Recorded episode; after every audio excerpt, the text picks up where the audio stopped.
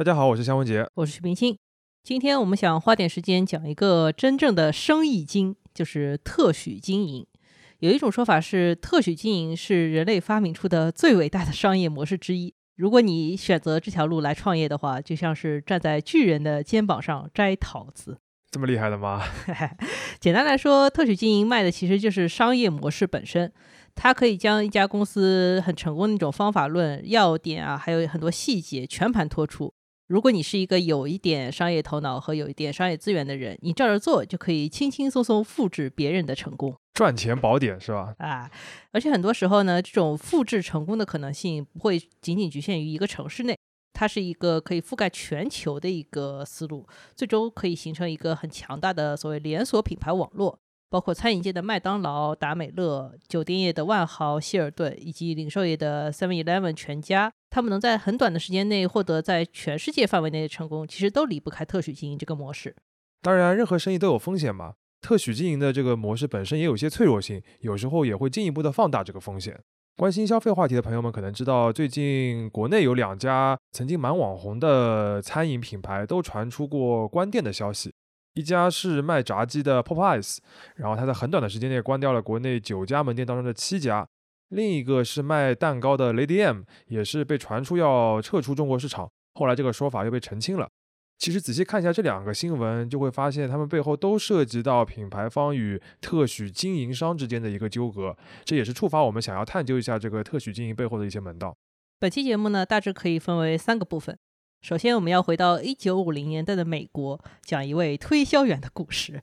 他其实是创造了特许经营模式，并且彻底改变了麦当劳命运的人。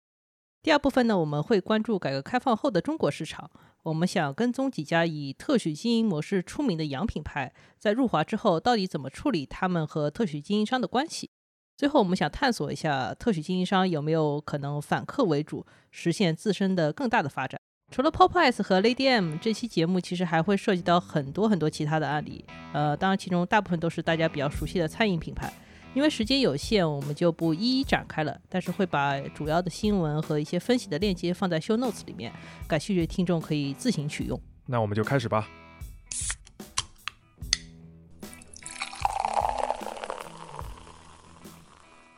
这里是商业就是这样，来吧，推销员的故事。啊，这个推销员呢，就是被大家称为麦当劳之父的雷克罗克。关于他，还有一部电影叫《大创业家》，大家可以自己去看一下啊。想必大家也注意到了，这个麦当劳之父他不姓麦当劳啊，因为他确实没有参与建立最初的那个麦当劳。麦当劳呢，最早就是一个东西比较好吃的汉堡店。呃，他的主理人就是两个麦当劳，他们两个是兄弟关系。这个店不是连锁店，只是一个家族的小的生意。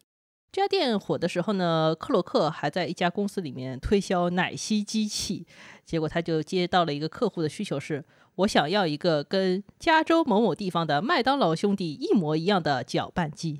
这个需求也未免过于具体了吧？啊，克洛克也是这么觉得的，所以他就直接跳上飞机到这个加州的麦当劳餐厅门口一看，嚯，这个店里面有八台奶昔机在同时工作。每台奶昔机可以出五杯奶昔，这个说明这个公司已经生意好到快要忙不过来了。但店里的汉堡啊、薯条也是物美价廉，然后消费者可以直接开车到窗口去取餐和点餐，这个非常方便。当时克洛克不要看他这么冲动啊，但是他已经五十二岁了。不过他一眼就看出来麦当劳餐厅这个经营模式有很多厉害的地方，于是他向麦当劳兄弟申请成为他们的特许经营商，就是可以在除了加州和亚利桑那州的美国其他地方去开自己的麦当劳餐厅。等于那个原先的奶昔的事情已经抛在一边了咯。啊，谁要去买奶昔机器啊？呃，克洛克其实是给麦当劳创立他商业模式里面最大的特点之一，就是所谓的标准化。它不仅在餐品和门店的运营思路上面全盘复制了加州的这个麦当劳老店，而且它把能想到的所有的操作环节都尽量的标准化。比如在门店员工的培训上面，他创立了著名的汉堡包大学，然后也改良了门店里面用的很多操作工具，把效率提升了，还引入了一些当时很先进的定量分析仪器等等。然后他最后把麦当劳变成了一个时间精确且完全自动化的制作流程。那这套标准化的体系其实就是连锁品牌和单店之间最显著的一个区别。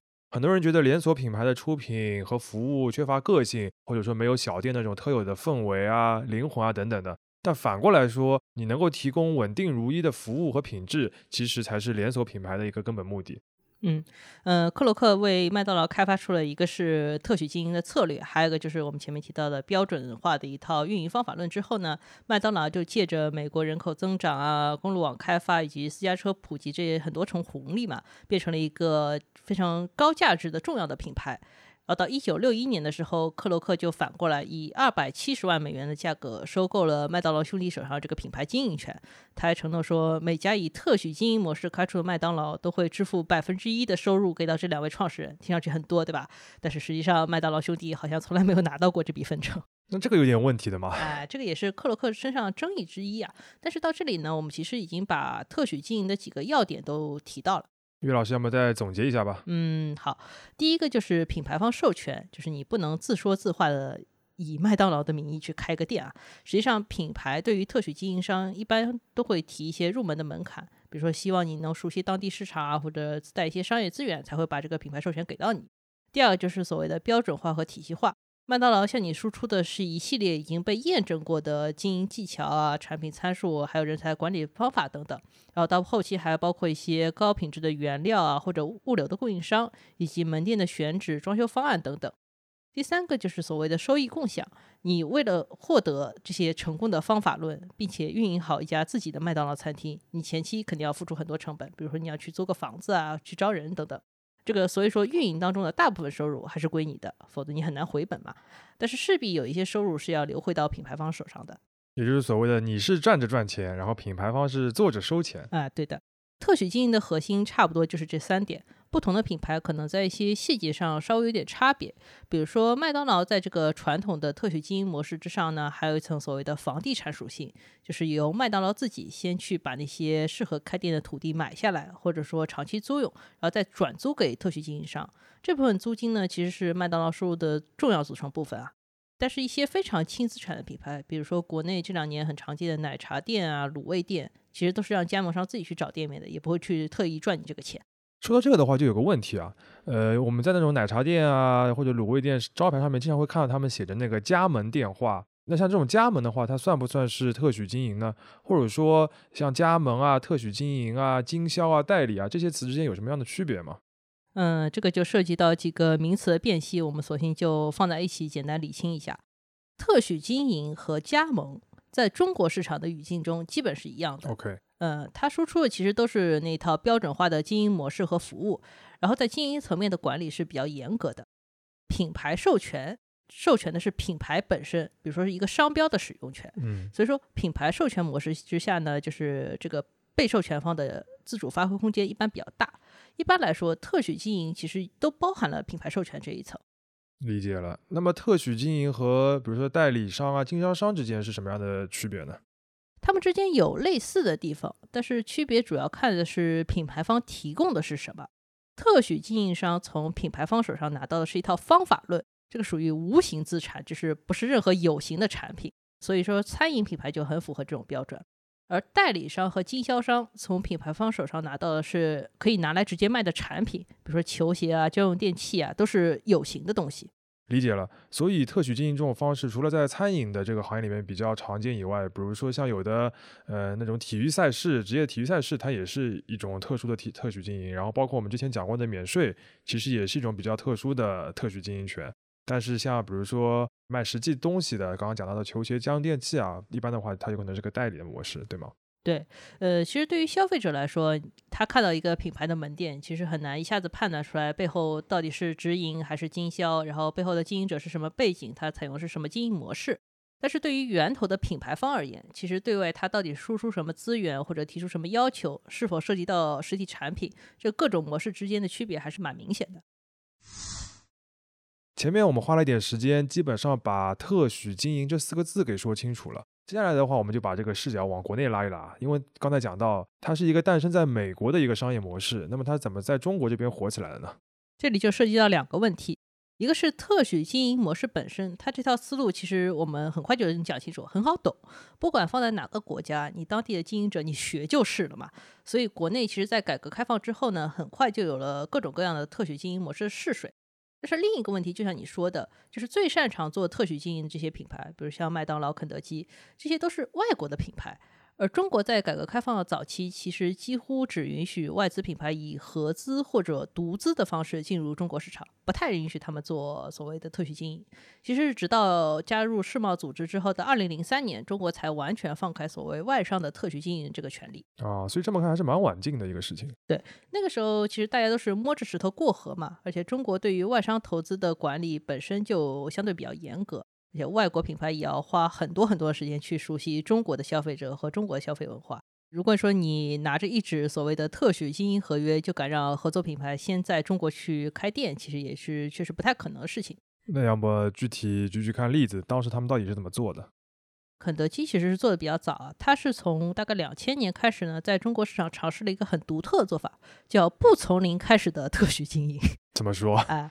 呃，其实很简单，就是先由肯德基去开一个直营的门店，然后运营一段时间，然后这个门店整个运行都比较良好了，很成熟了以后，再把这个成熟的门店整个去转让给一个特许经营商。这么优厚的吗？当时的肯德基还是比较稀罕的洋快餐嘛，所以说这些门店岂止是挣钱，只能说是非常挣钱。对啊，所以说人家是空手套白狼，对这些那个特许经营商来说，等于是空手被送了个白狼啊，还是剥好皮的那种白狼啊。哎呀，呃，所以说一开放这种特许经营之后，就说肯德基中国总部就是每天这个电话就被打爆了，信箱也被塞爆了，数以百计的咨询啊，就根本接不过来。对于特许经营商来说，不从零开始当然是个极其完美的生意了，呃，人家直接送个成熟的店给你，对吧？但是对于品牌方来说，前期养店的过程呢，其实就是像我们现在做一个标准的直营店一样，前期投入很大，而且完全展现不出来特许经营这种轻资产模式的优势啊。对啊，你自己直营都开始赚钱了，干嘛还要去特许经营呢？对吗？那前面不是说二零零三年之后政策放开了嘛？那在那个之后，是不是有比较真正意义上的特许经营的那种案例呢？其实星巴克中国在早期是比较接近这种状态的。当时星巴克其实是个很复杂的状况啊，它在北京、上海和广州市场各有一个当地的合作伙伴。北京的这个合作伙伴叫美大，这个是私募基金叫汉鼎亚洲和北京本地的一个乳品企业叫三元的合资公司。嗯，上海是统一集团，是一个实力很强的台企。然后在广州是美心，也是珠三角市场非常知名的一个餐饮零售品牌了。然后在北京和广州的星巴克公司里面，星巴克其实是完全不占股份的，它其实只收一些品牌加盟费啊和广告费这种很小的钱。然后在上海的星巴克公司里面，星巴克的占股也只有百分之五，那它抽成其实也只抽门店利润的百分之五。所以那个就是所谓的比较彻底的特许经营。嗯，但是我们现在知道，星巴克中国已经是一个完全的直营的公司，它每个门店都是星巴克自己开的，一个合作伙伴都没有，股权的关系也非常干净。这个过程是怎么来的呢？对啊，就是因为星巴克一进中国市场就发现这个市场太赚了。呃，看到一个资料显示说，二零零一年上海星巴克的收入是超过六千万元的，那是二零零一年的六千万元，到二零零二年就超过了一亿元。然后很多的单店盈利能力其实都相当的惊人。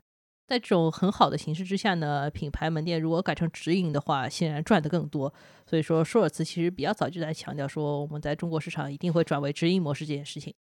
然后等到二零零三年。星巴克就先在那个持股百分之五的上海公司里面增持它的股权，到了百分之五十，它跟统一的关系就是从所谓的授权特许经营变成了平等的合作关系。然后在二零零六年到二零零七年，他就开始处理北京和广州的星巴克公司的情况。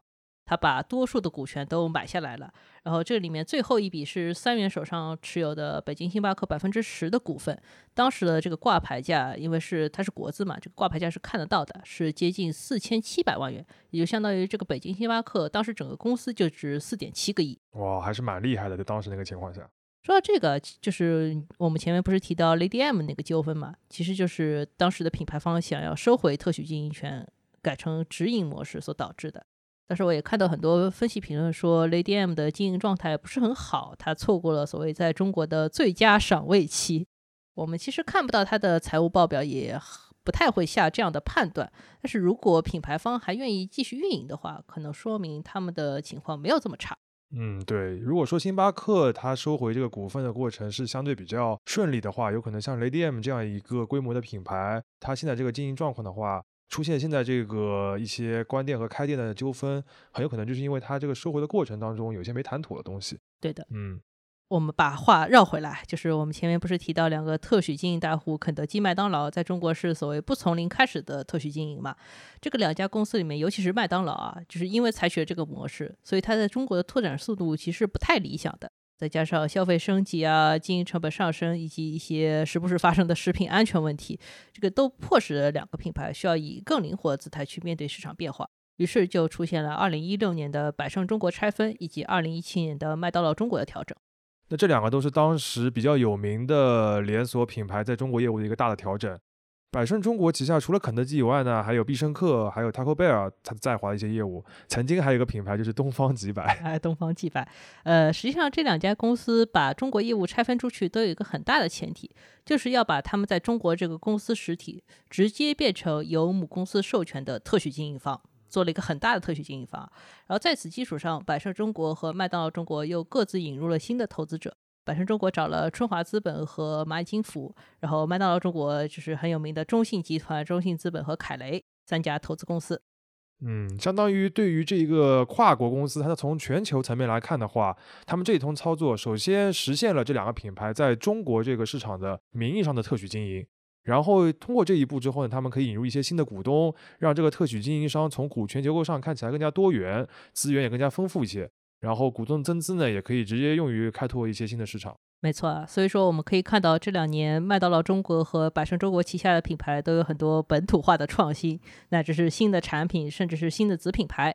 这都是因为他们在理论上都已经脱离了这个品牌的直营体系，他们作为特许经营方有自己的发展空间。前面我们讨论了很多啊，不过岳老师好像主要还是从品牌方的角度来看特许经营这件事情。如果换一个角度呢？我们从特许经营商的这个角度来看，他和一个品牌绑定这么紧，然后只能躲在背后默默的经营，是不是有点就是过于幕后了，有点小尴尬？啊，怎么说呢？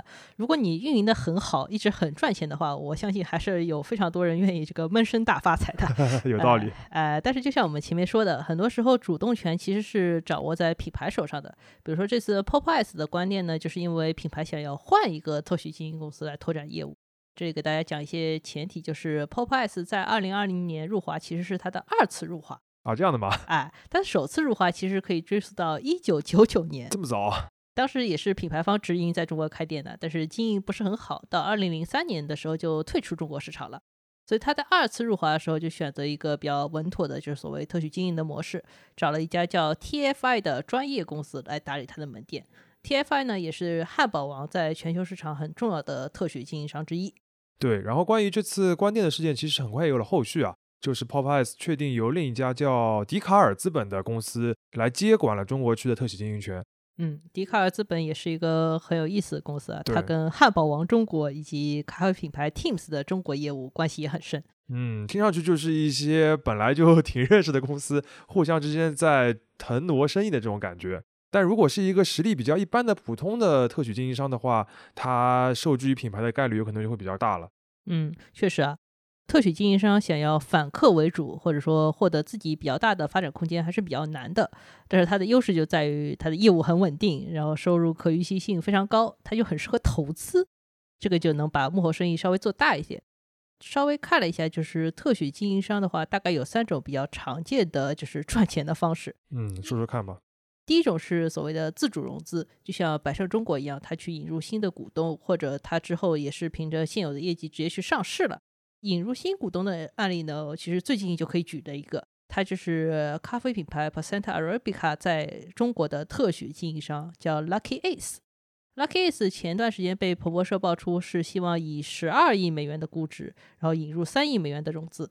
顺便说一下，Pasenta Arabica 是一个首店开在中国香港的日本品牌，然后它的绝大多数门店呢都是 Lucky Ace 帮着它在大中华区开出来的，反正是一个很奇怪的品牌。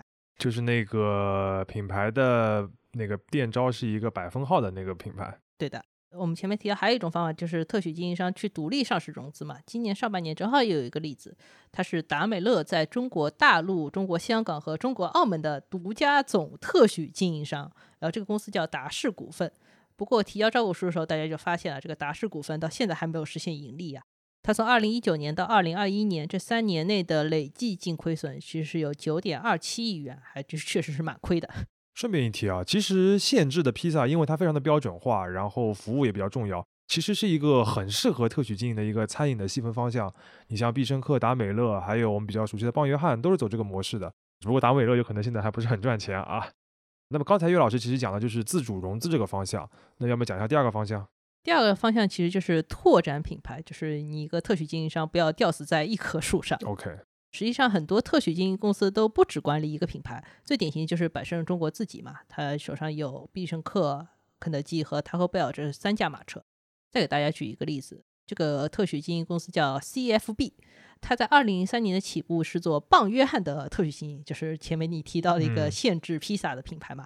然后到二零零五年，他又开始在中国的南方市场管理另一个冰激凌品牌，叫 DQ 啊，DQ 曾经还挺有名的。就是在还没有“雪糕刺客”这个名词之前，DQ 和哈根达斯都属于是那种蛮贵的冰激凌品牌了，而且可以坐在店里慢慢吃的那种。只不过 DQ 还价格比哈根达斯稍微便宜一点，反正那个时候还挺受欢迎的。所以说，CFB 的核心业务其实就是做棒约翰和 DQ 的特许经营。后来很多产品创新啊、门店拓展精力其实也是放在 DQ 这边，呃，棒约翰确实没做起来啊。但是到二零一七年呢，CFB 又先后接了三个新的品牌，分别是做轻食的乐谱食堂。一个做川菜的品牌叫三道入川，以及快餐品牌遇见小面在长三角的业务。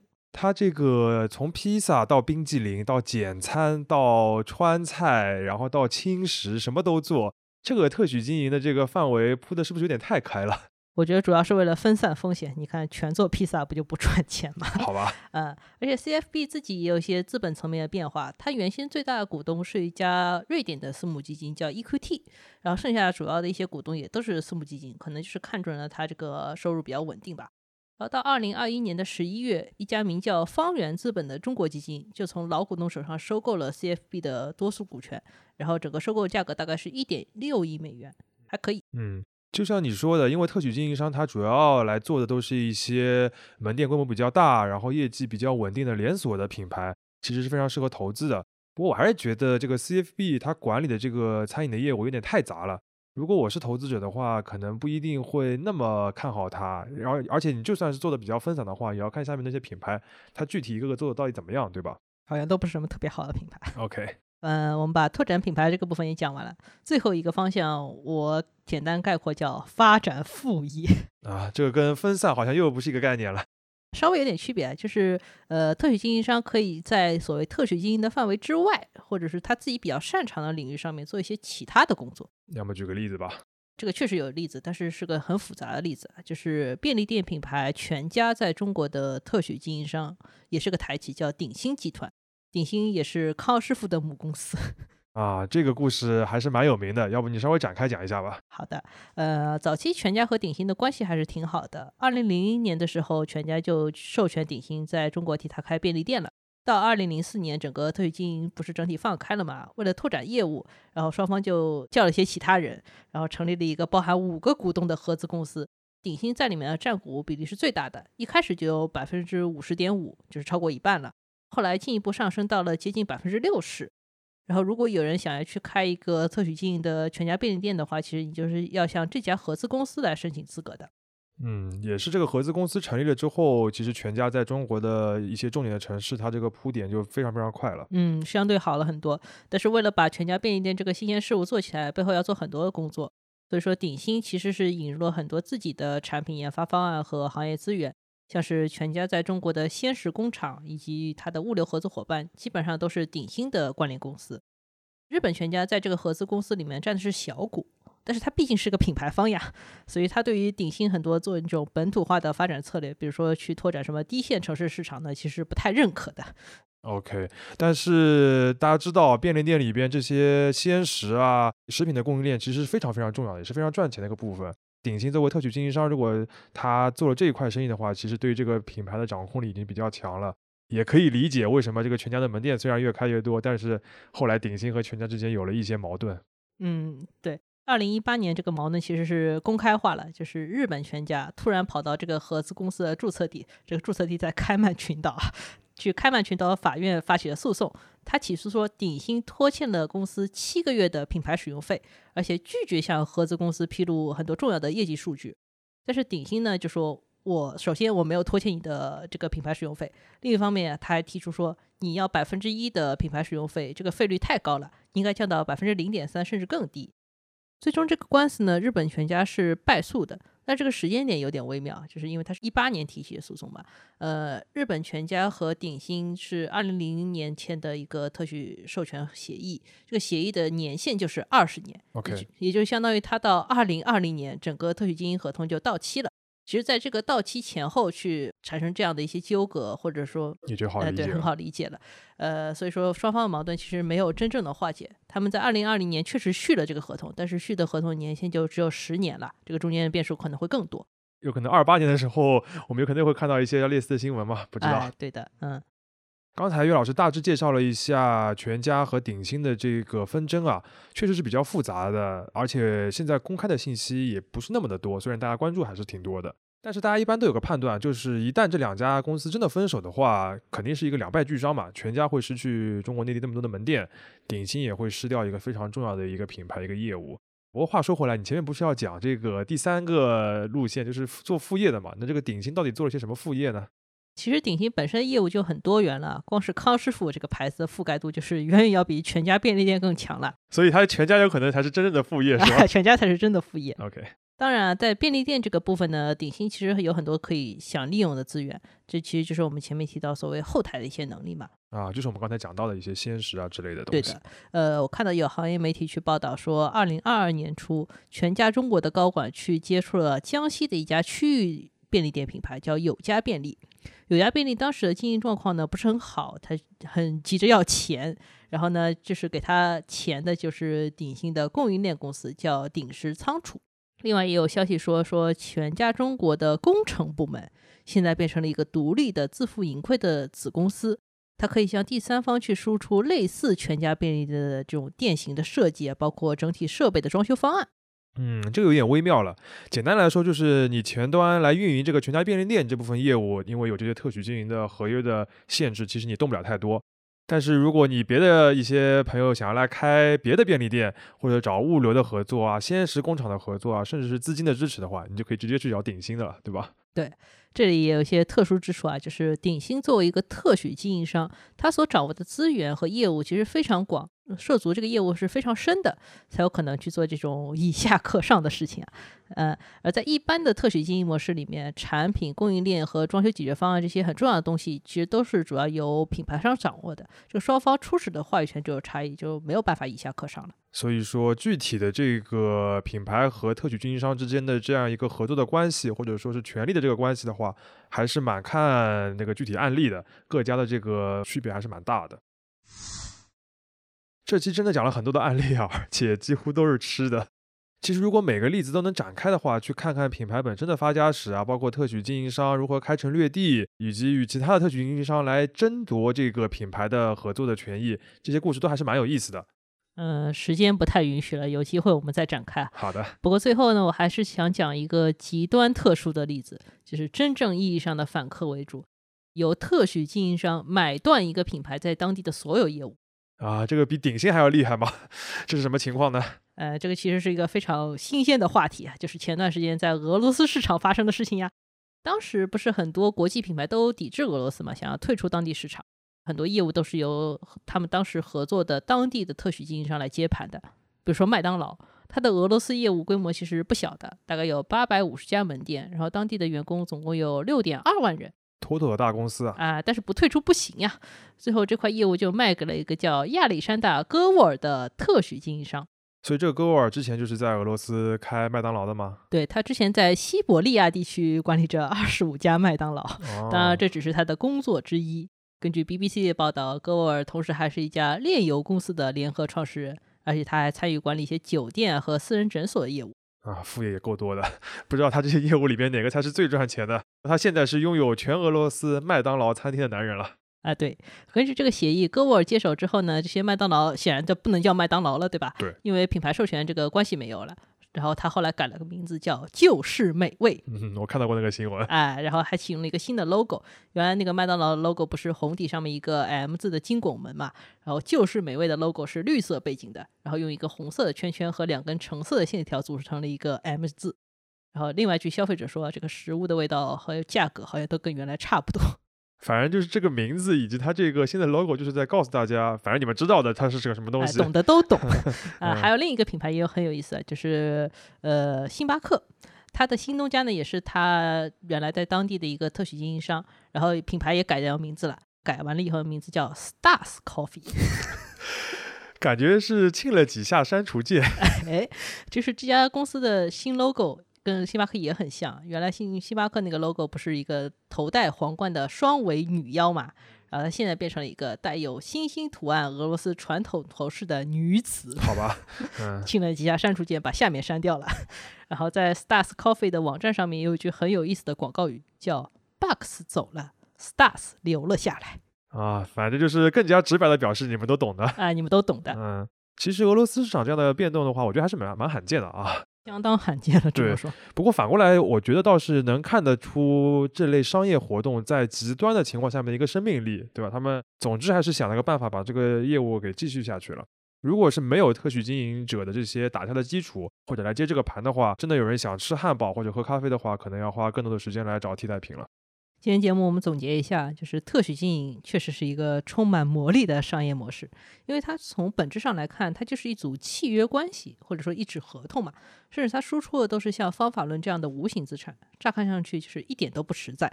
但是就是凭着这样一个思路，它能够创造一个遍布全世界的连锁餐厅网络、饮品网络、便利店网络或者酒店品牌，然后它把品牌的影响力发挥到了极限。这个其实需要品牌方和经营方首先要彼此信赖，其次要共同努力才能够实现。嗯，其实很多品牌是做不到刚才岳老师讲的彼此信赖、共同努力这八个字的。对的。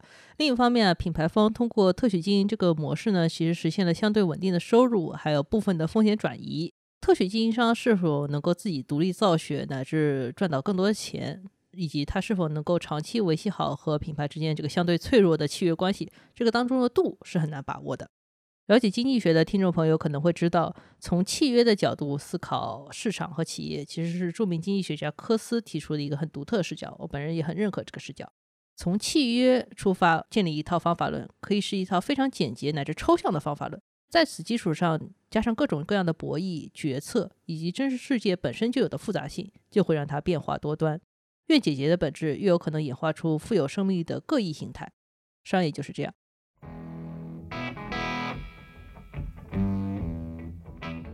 感谢收听这一期的《商业就是这样》。你可以在苹果播客、小宇宙、喜马拉雅、网易云音乐、QQ 音乐、荔枝等平台收听我们的节目。微信公众号“第一财经 e magazine” 也会推送每期节目的内容。如果喜欢我们，欢迎你在苹果播客给我们五星好评，并期待你在各个平台与我们交流。尤其欢迎分享你感兴趣的话题。下期见。